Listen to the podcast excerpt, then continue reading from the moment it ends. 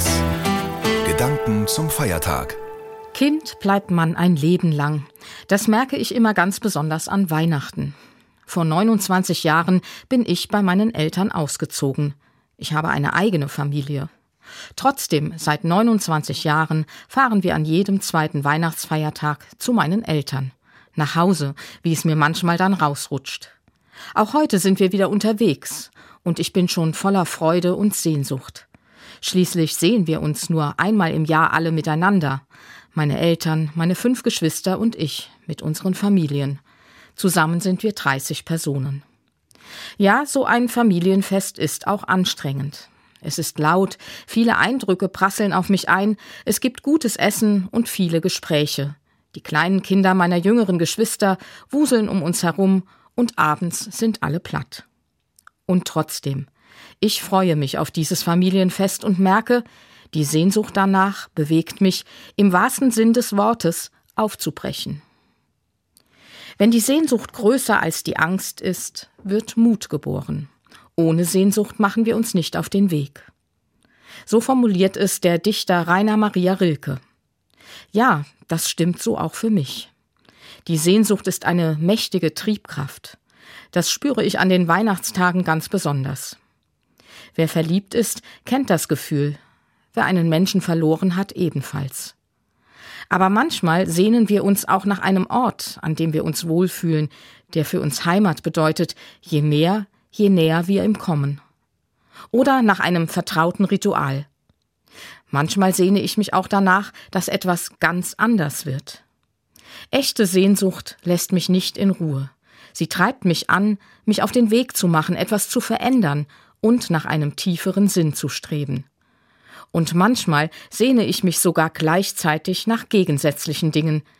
Ich sehne mich nach Ruhe und Trubel, nach Tiefe und Leichtigkeit. Und ja, es kommt auch vor, dass ich mich nach etwas sehne, das nicht in Erfüllung geht, weil es sich meinen Möglichkeiten entzieht. Die Sehnsucht nach dem Frieden in der Welt ist für mich so ein Beispiel dafür. Und dennoch, Sehnsucht setzt in Bewegung. Und wie schön ist das, wenn meine Sehnsucht nicht ins Leere läuft, sondern mich in Kontakt bringt mit anderen, mit mir selbst.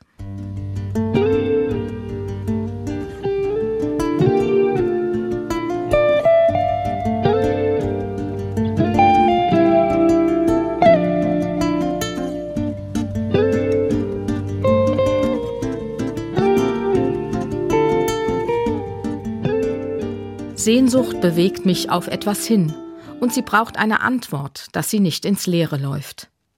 Weihnachten ist genau genommen auch so eine Sehnsuchtsgeschichte.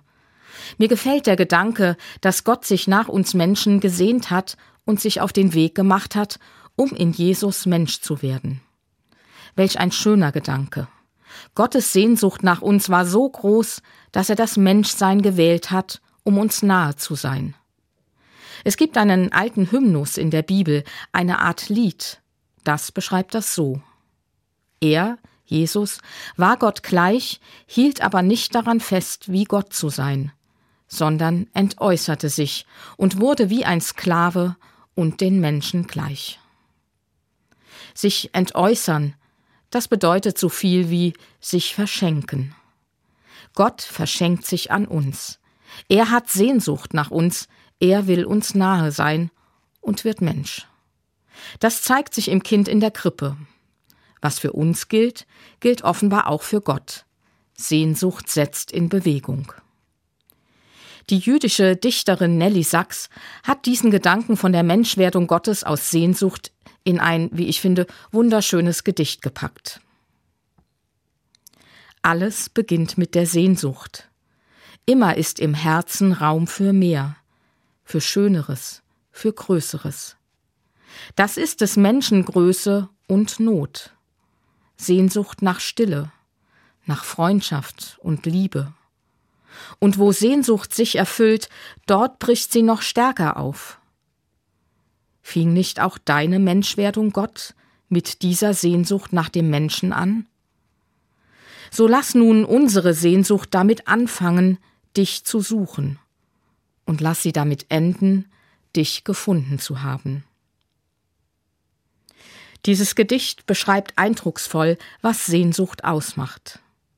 Sehnsucht schafft den Raum für mehr und Sehnsucht kommt nie zum Ende. Wo Sehnsucht sich erfüllt, da bricht sie noch stärker auf, so sagt es Nelly Sachs. Ich kann das gut nachvollziehen und erlebe das oft so.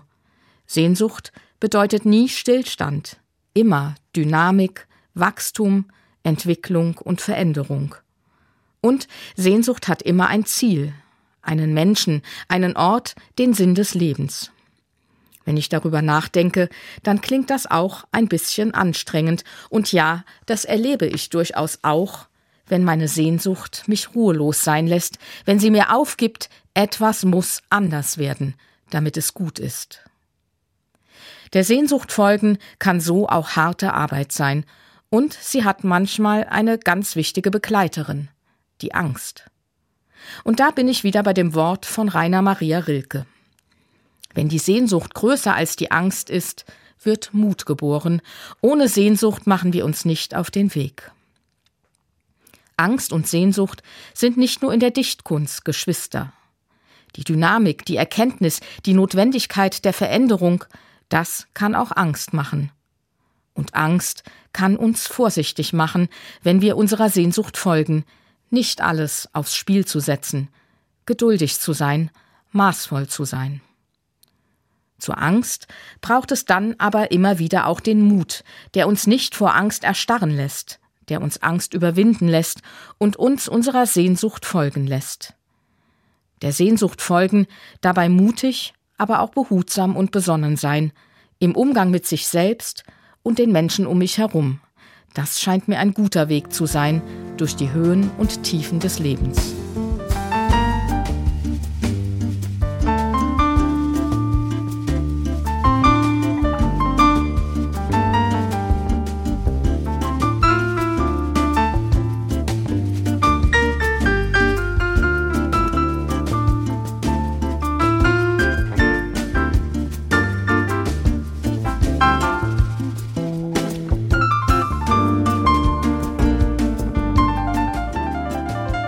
Wenn die Sehnsucht größer als die Angst ist, wird Mut geboren.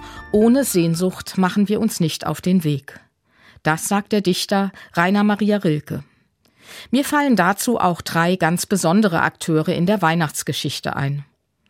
Unter unserem Weihnachtsbaum stehen auch am heiligen Abend immer schon die Figuren der heiligen drei Könige, noch nicht an der Krippe, aber auf dem Weg.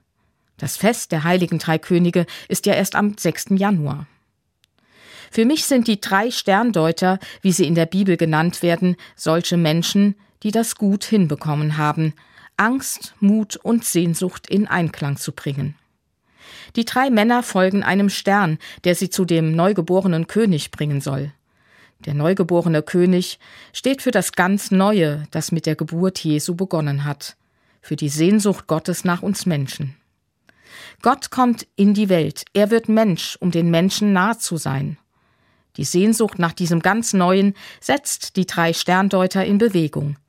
Sie begegnen dem König, Herodes, dem diese Nachricht von einem neugeborenen König gar nicht gefällt.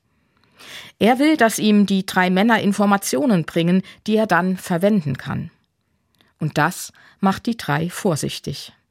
Sie spüren die Bedrohung und erweisen sich im Fortgang der Geschichte als wirklich weise.